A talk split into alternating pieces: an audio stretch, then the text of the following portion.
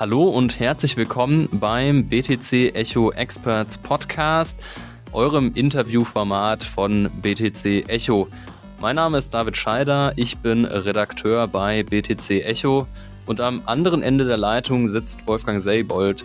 Wolfgang ist Geschäftsführer der Unternehmensberatung Axino Media GmbH.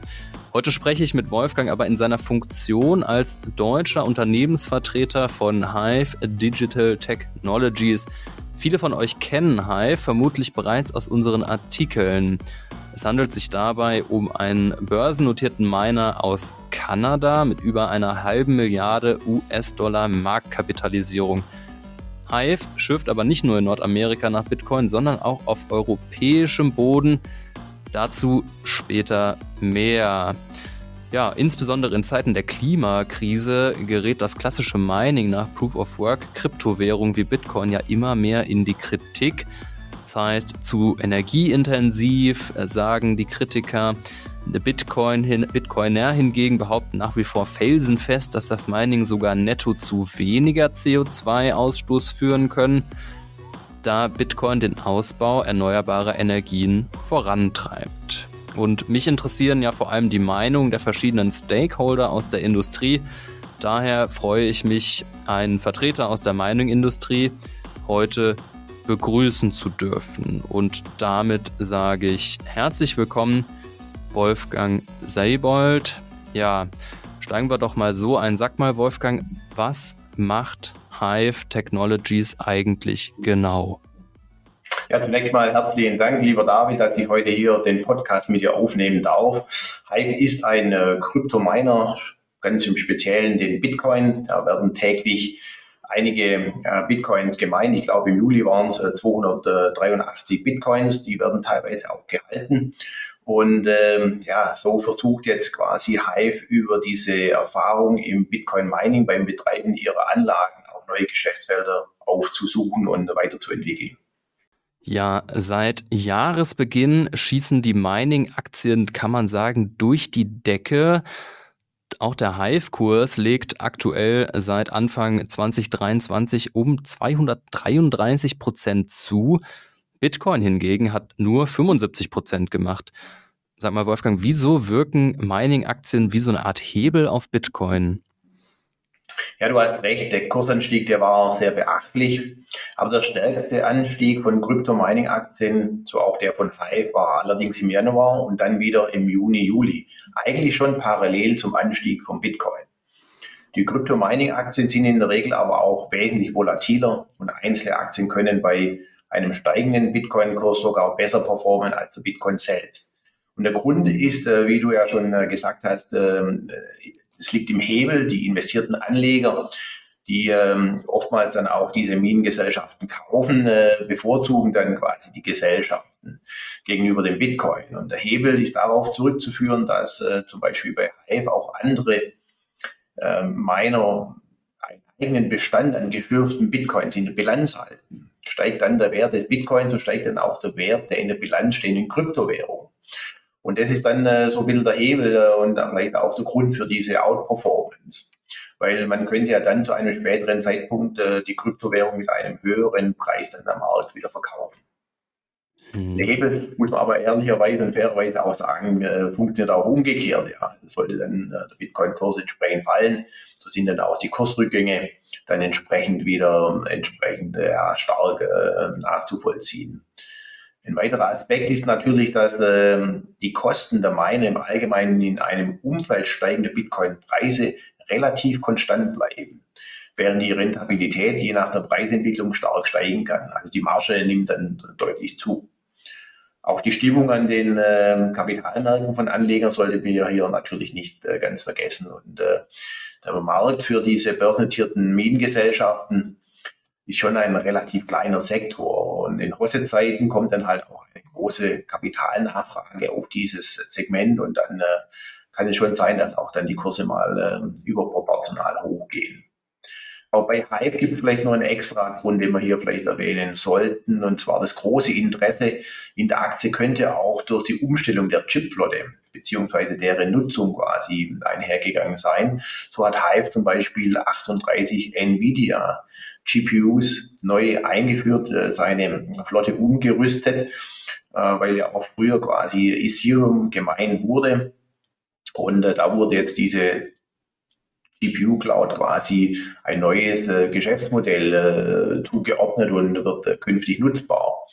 Und dieser Schritt, äh, den Hive angekündigt hat, der stoßt bei Anlegern auf sehr, sehr großes Interesse, weil diese Grafikprozessoren äh, einfach ein neues Geschäftsfeld für die künstliche Intelligenz oder die HPC, also dieses High äh, Performance Computing äh, quasi äh, liefert und äh, das, glaube ich, hat auch die Anleger schlichtweg hier ein bisschen äh, größeres Interesse für Hive generiert.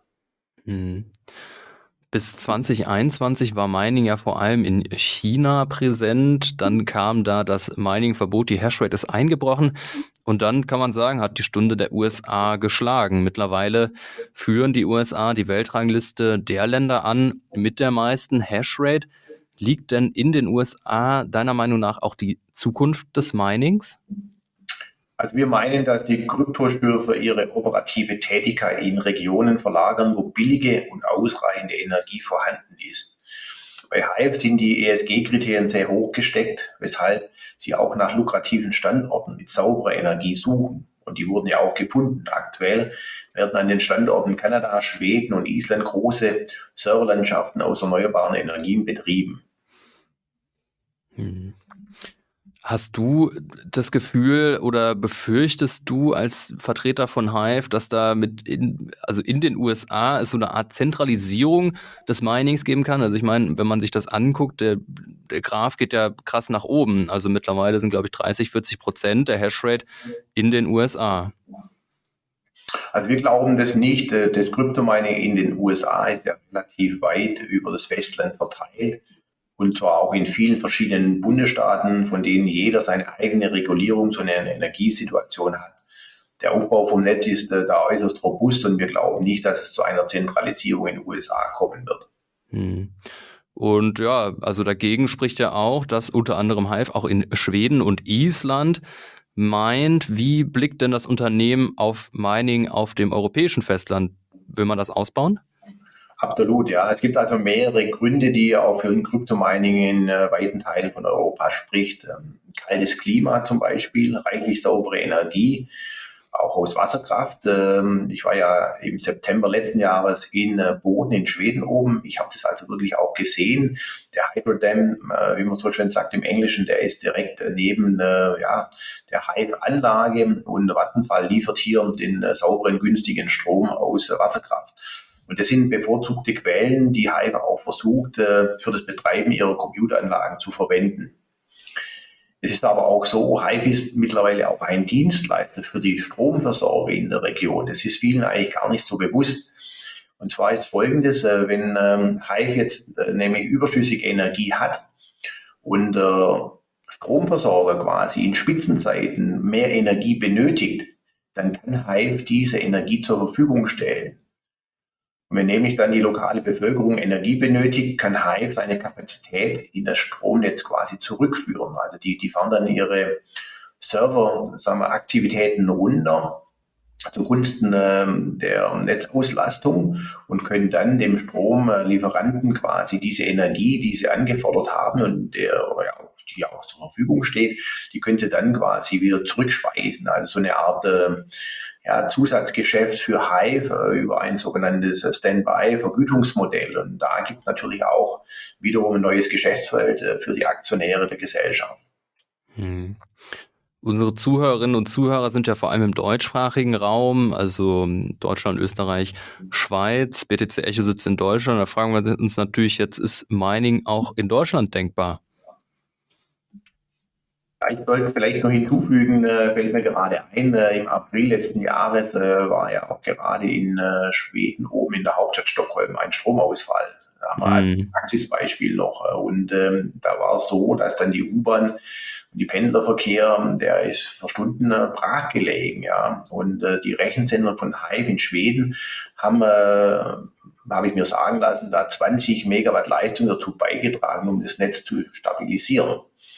Und gerade das ist eigentlich äh, ganz wichtig zu verstehen, dass Hive dann Zusatzteile also jetzt drückt zu deiner nächsten Frage, ob äh, quasi in Deutschland meine auch denkbar wäre, ja, warum nicht, wenn ausreichend Strom aus erneuerbaren Energien erzeugt wird und diese für die Kryptominer dann auch bezahlbar ist, äh, kann man sich das schon vorstellen. Ja. Also Hive sieht schon einige Möglichkeiten in Europa, vor allem aber in Niederlanden und in Schweden, bei denen auch die Abwärme durch das Bitcoin-Mining zur Beheizung von Gebäuden und Gewächshäusern genutzt werden kann. Da gehen wir vielleicht nachher nochmal im Detail drauf ein. Dadurch würde eine enorme Zeit, Zweitverwertung äh, der wertvollen Energie möglich werden. Und es könnte auch die Energiekosten deutlich äh, senken. So gibt es zum Beispiel auch ähm, Möglichkeiten für die Landwirtschaft, ihre Energiekosten zu senken, da die Effizienz von Elektroheizungen mit der Wärmeleistung pro Kilowattstunde Energie beim Bitcoin-Mining vergleichbar ist. Und so gesehen kann in Europa hier auch noch sehr, sehr viel passieren, äh, A, um das Thema Bitcoin-Mining und B, auch um die Zweitnutzung dieser wertvollen Energie. Hm. Ja, spannendes Beispiel mit der U-Bahn ähm, in Stockholm war mir gar nicht klar, aber das ist ja genau das Argument, was Bitcoiner immer nennen. Da halten wir es einmal in der Praxis. Also ähm, super spannend. Was ich mich jetzt gefragt habe, du hast es ja auch schon angedeutet, dass mit der Umstellung von Ethereum auf Proof of Stake, das hat auch Hive betroffen. Und jetzt ist das Unternehmen ja ziemlich abhängig davon, wie Bitcoin funktioniert. Und viele Umweltorganisationen fordern ja schon auch bei Bitcoin den Umstieg auf Proof of Stake. Meine Frage wäre, bereitet sich denn Hive auf so ein Szenario vor? Hält man das für realistisch? Also Hive, äh, das Management von Hive geht nicht davon aus, dass auch das Bitcoin-Mining auf Proof of Stake umgestellt wird, ja, so wie bei Ethereum. Und äh, ja, es stimmt, man hat ja bei Hive früher auch Ethereum äh, gemeint, das hat also die Gesellschaft schon betroffen. Ähm, aber obwohl es ja energieintensiv ist, glaubt Hive, dass äh, das Proof of Work als Grundlage für das Bitcoin Mining weiterhin bestehen bleibt. Es erlaubt ja auch ähm, dem Netzwerk das dezentrale Mining und äh, das ist ja auch sicher und die, die gehen also davon aus, dass es so bleibt und äh, gehen nicht mit einer Umstellung äh, einher. Zudem ähm, haben sie auch keine Einwände gegen das Bitcoin-Mining seitens der lokalen Bevölkerung. Vielmehr sieht eigentlich die Community es als riesiges Potenzial, speziell wahrscheinlich auch wegen dieser Zweitnutzung der Energie. Aber da habe ich nachher noch ein paar Details. Okay, da sind wir gespannt. Ähm, ja, also ich meine, spricht ja auch viel dafür, dass Bitcoin bei Proof of Work bleibt. Wir bei BTC Echo gehen da übrigens auch von aus. Hat mich nur interessiert, ähm, wie man das da in der Unternehmensführung kalkuliert.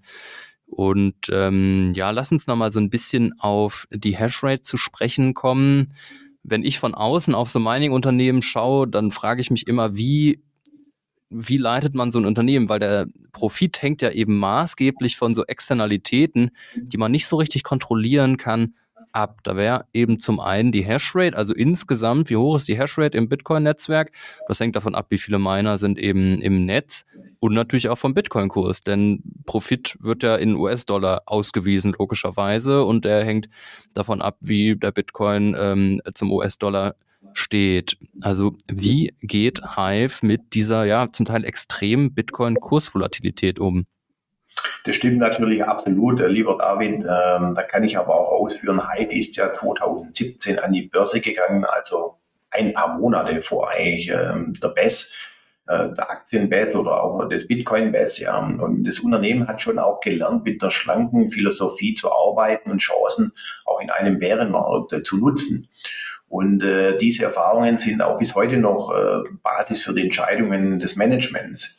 Hive hat äh, demnach mehrere Zyklen bereits durchlebt und nutzt diese Chancen halt auch, äh, diese Volatilität, äh, um entsprechend ähm, sich zu positionieren. Das heißt, effektivere Rechner, neue Entwicklungen mit Intel hat man gemacht, ja, diesen Bass Miner hat man entwickelt. Ähm, also man versucht da entsprechend dagegen zu steuern. Auch ähm, haben sie ja immer relativ gute Cash-Quoten gehabt, ja, ähm, und dann halt auch, wenn es günstig war, nachgekauft, ja. Das können halt auch nicht alle äh, Bitcoin-Miner, wenn die Bilanz äh, nicht so stark ist wie jetzt bei einer Hive, dann kann man auch diese Phasen, wo man vielleicht auch günstig wieder an äh, Chips rankommt oder wenn man rechtzeitig dann äh, Chips kauft, wo andere dann vielleicht wieder später kommen, dann ist man einfach schneller und hat bessere Leistungsfähigkeit in seiner Computeranlagen und demnach äh, kann man auch diese Volatilität etwas besser ausbalancieren. Hm. Und wie macht das Unternehmen das mit den Bitcoin? Werden die dann, die gemeint werden sofort auf den Markt geschmissen oder wird ein Großteil gehoddelt, wie man so schön sagt, im Bitcoin-Slang? Ja, das ist äh, eine sehr gute Frage. Also Hive hat die Strategie des Hodlens, ja, also Hold on your life, wie man das übersetzt äh, sagen würde oder ausgesprochen. Und ähm, das macht Hive eigentlich schon immer, nutzt äh, demnach quasi auch äh, das Halten dieser Bitcoins. Und äh, klar, wenn sie aber Chancen sehen, um quasi strategische Entscheidungen zu treffen oder auch neue Chips zu kaufen, dann wird natürlich auch verkauft. Ja. Aber diese Hodl-Strategie, die ist äh, fester Bestandteil. Und wenn natürlich auch dann äh, der Bitcoin-Kurs entsprechend hoch geht, dann kann man natürlich auch entsprechend profitieren. Ja. Also sitzen offensichtlich Bitcoin-Bullen im Management von Hive, so viel kann man da, glaube ich, feststellen. ähm, ja, ich, wir hatten es ja am Anfang schon so ein bisschen angedeutet. Es soll auch um die große Debatte Klimawandel geben und da ist das Bitcoin-Mining ja schon oft in die Kritik geraten. Vor allem, weil Bitcoin-Mining, naja, eigentlich wegen zwei Aspekten. Einmal verbraucht Bitcoin einfach sehr viel Strom, logisch, und ähm, produziert auch Elektroschrott. Ähm, mhm. Und gerade der Strom, da, haben wir auch schon drüber gesprochen, erneuerbare Energien und ähm, Auslastung der Netze und so. Ich habe mich einfach ganz konkret gefragt, wie viel Prozent des Stroms für das Mining gewinnt Hive denn aus erneuerbaren Energien? Also das ist äh, ganz klar und äh, ist ja auch bekannt. Hive gewinnt 100 Prozent ihres Stromes aus erneuerbaren Energien. Und gerade deshalb sucht man ja auch strategische Positionierungen in der Nähe von äh, diesen erneuerbaren Energien, also wie im Falle äh, Schweden, wo ich ja letztes Jahr war, neben einem Wasserkraftwerk, ja, dass also einfach auch die Möglichkeit besteht, äh, diese erneuerbaren Energien, diesen sauberen Strom auch wirklich direkt in die großen Serverlandschaften einspeisen zu können.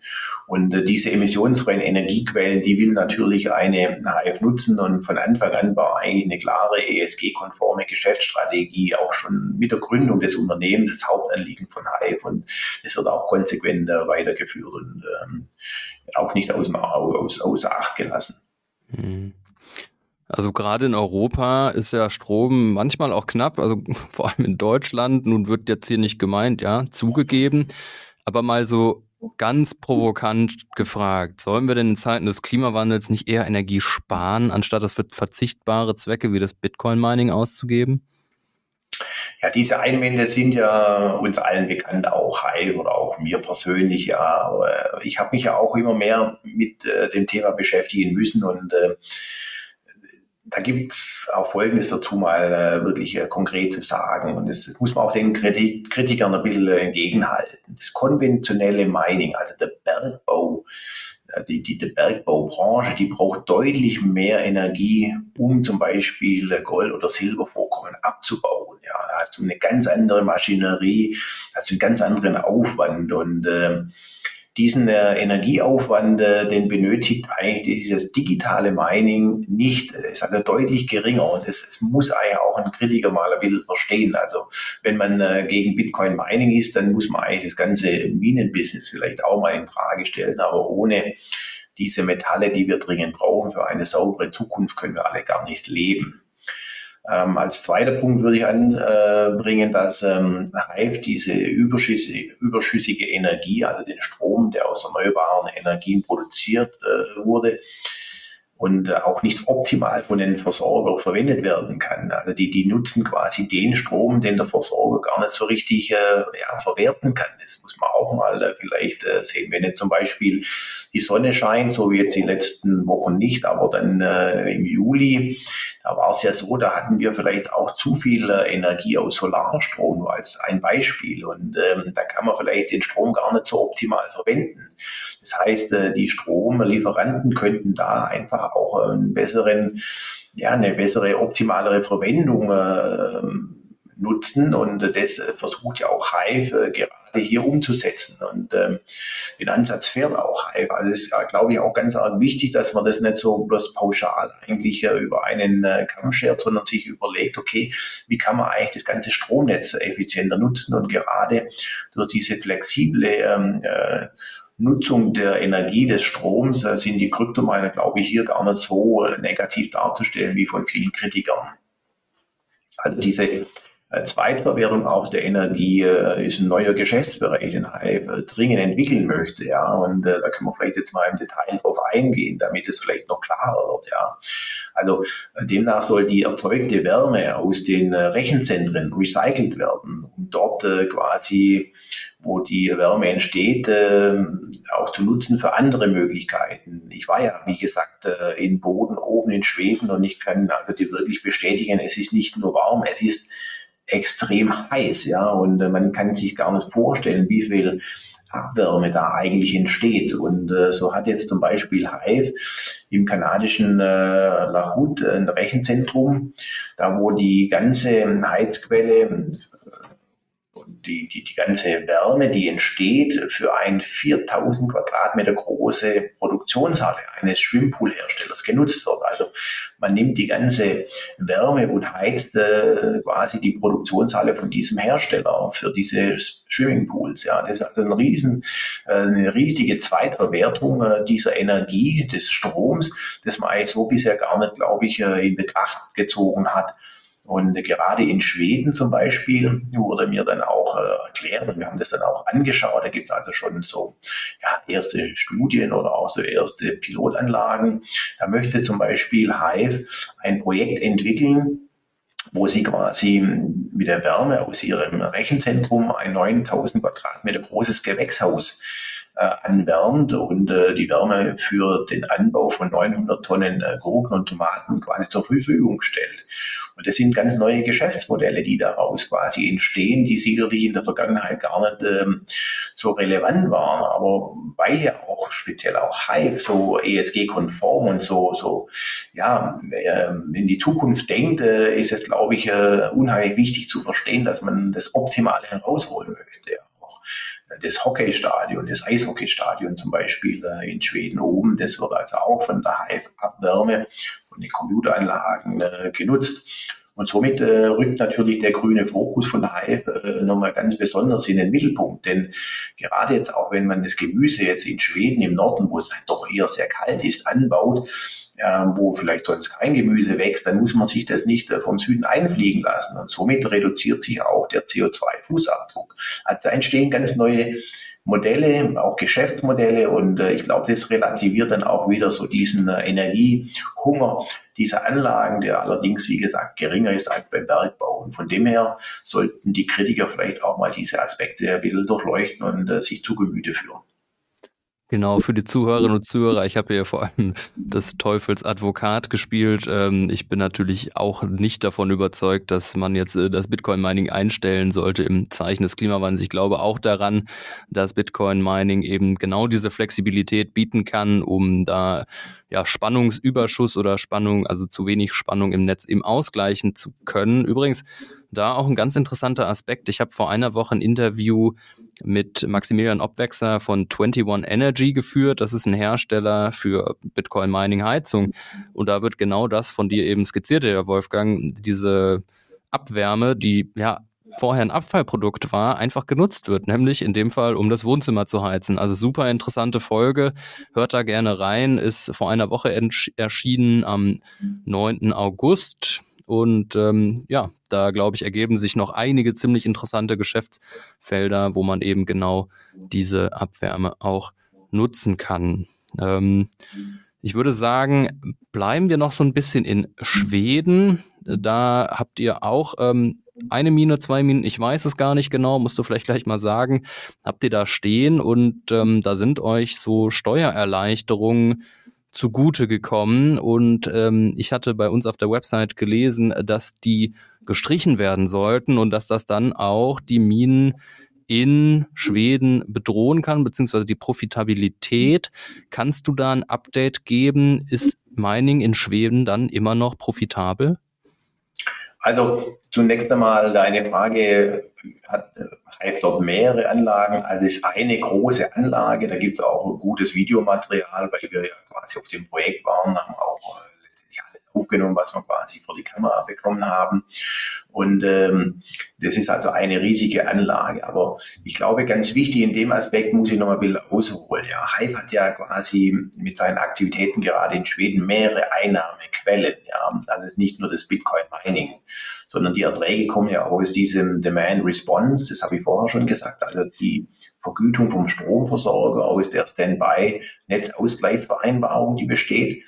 Ferner gibt es dann äh, Einnahmen auch aus diesem High-Performance-Computing. Also ich glaube, Hive hat strategisch sich schon richtig äh, aufgestellt und dann natürlich auch aus dem Bitcoin. Aber ich habe ja vorher auch gesagt, man hat schon auch mit dem ähm, Intel, äh, mit der Intel-Entwicklung, mit der gemeinsamen Entwicklung des Bass-Prozessors hat man schon auch effizientere äh, Computeranlagen quasi umgerüstet und äh, alles das zusammen führt natürlich schon auch zu einer Einnahmenstruktur, die dann äh, dieser Wiedereinführung der Steuer und damit natürlich auch den verursachten Herausforderungen quasi als Ausgleich gilt. Also Hive geht nach wie vor davon aus, dass sie hier mit ihren weiteren Einnahmequellen, auch mit dem Wärmerecycling, auch in Zukunft quasi in ähm, Schweden profitabel ihr Geschäft betreiben können.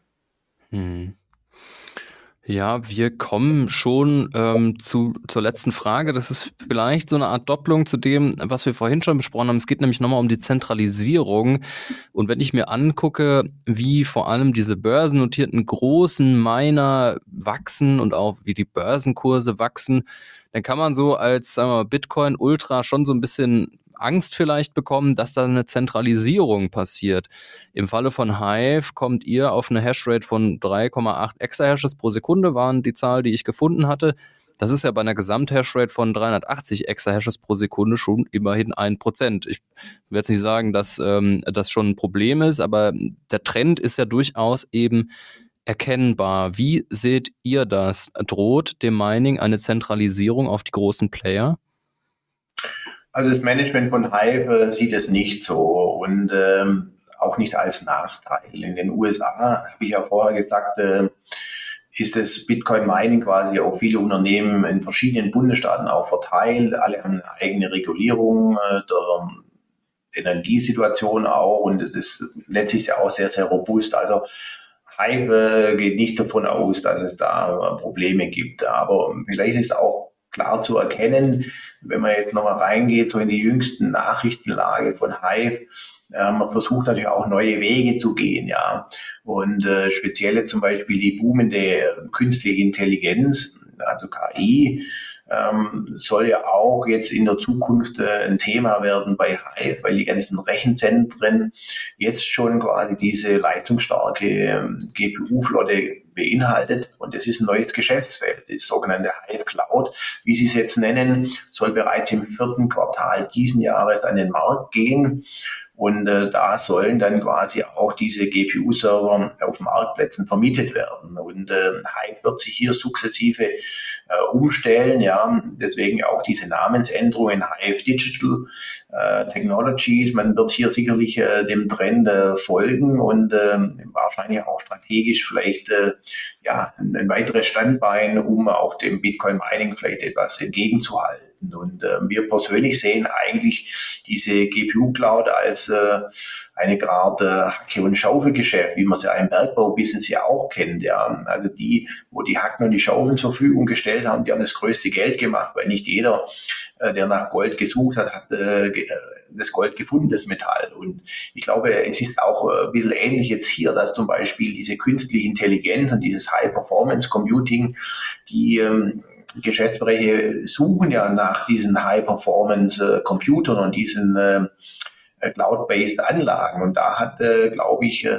Hive schon eine gute Positionierung und äh, demnach sehen wir eigentlich gerade in dem Geschäftsfeld eine exzellente Positionierung für die nächsten zehn Jahre. Okay. Ja, Wolfgang, vielen Dank, dass du zu Gast warst im BTC Echo Experts Podcast. Ich muss sagen, für mich persönlich waren Mining-Unternehmen immer so eine Art Blackbox. Man hat da nicht so viel mitbekommen, außer den gelegentlichen Pressemitteilungen, die da irgendwie durchgesteckt wurden. Ähm, Gesprächsbereitschaft war bisher auch noch nicht so da. Deswegen vielen Dank, dass du äh, uns hier so ein paar Insights geben konntest. Ich habe auf jeden Fall eine Menge gelernt. Und ich bin sicher, unsere Zuhörerinnen und Zuhörer eben auch. Nochmal eine Frage an dich. Habe ich irgendeinen Aspekt weggelassen, den du noch unbedingt loswerden willst? Nein, ich denke, wir haben die wichtigsten Themen eigentlich durchleuchtet. Ja, ich äh, bedanke mich auch recht herzlich bei dir für das tolle Gespräch, für den Podcast. Aber ich muss natürlich auch sagen, jetzt die Unternehmensvertretung ist noch was anderes, wie wenn jetzt, äh, sag mal, jemand von euch mit dem Management sprechen würde. Ja, also mit dem, mit dem Aiden als äh, President CEO oder mit dem Frank Holmes als Executive Chairman. Die sind natürlich da noch viel, viel tiefer drin und können da vielleicht noch viel mehr aus, äh, äh, ja, ausführen. Aber ich denke, so die wichtigsten Themen konnte ich dann schon auch jetzt äh, hier rüberbringen und äh, bedanke mich auch recht herzlich fürs tolle Gespräch. Das denke ich auch. Ja, ähm, bei den Zuhörerinnen und Zuhörern möchte ich mich auch fürs Zuhören bedanken. Falls euch diese Folge gefallen hat, habe ich einen Trick für euch, wie ihr noch viel mehr Folgen finden könnt. Abonniert doch einfach diesen Kanal, so verpasst ihr keine Folge mehr. Und in diesem Sinne sage ich Tschüss und bis zum nächsten Mal.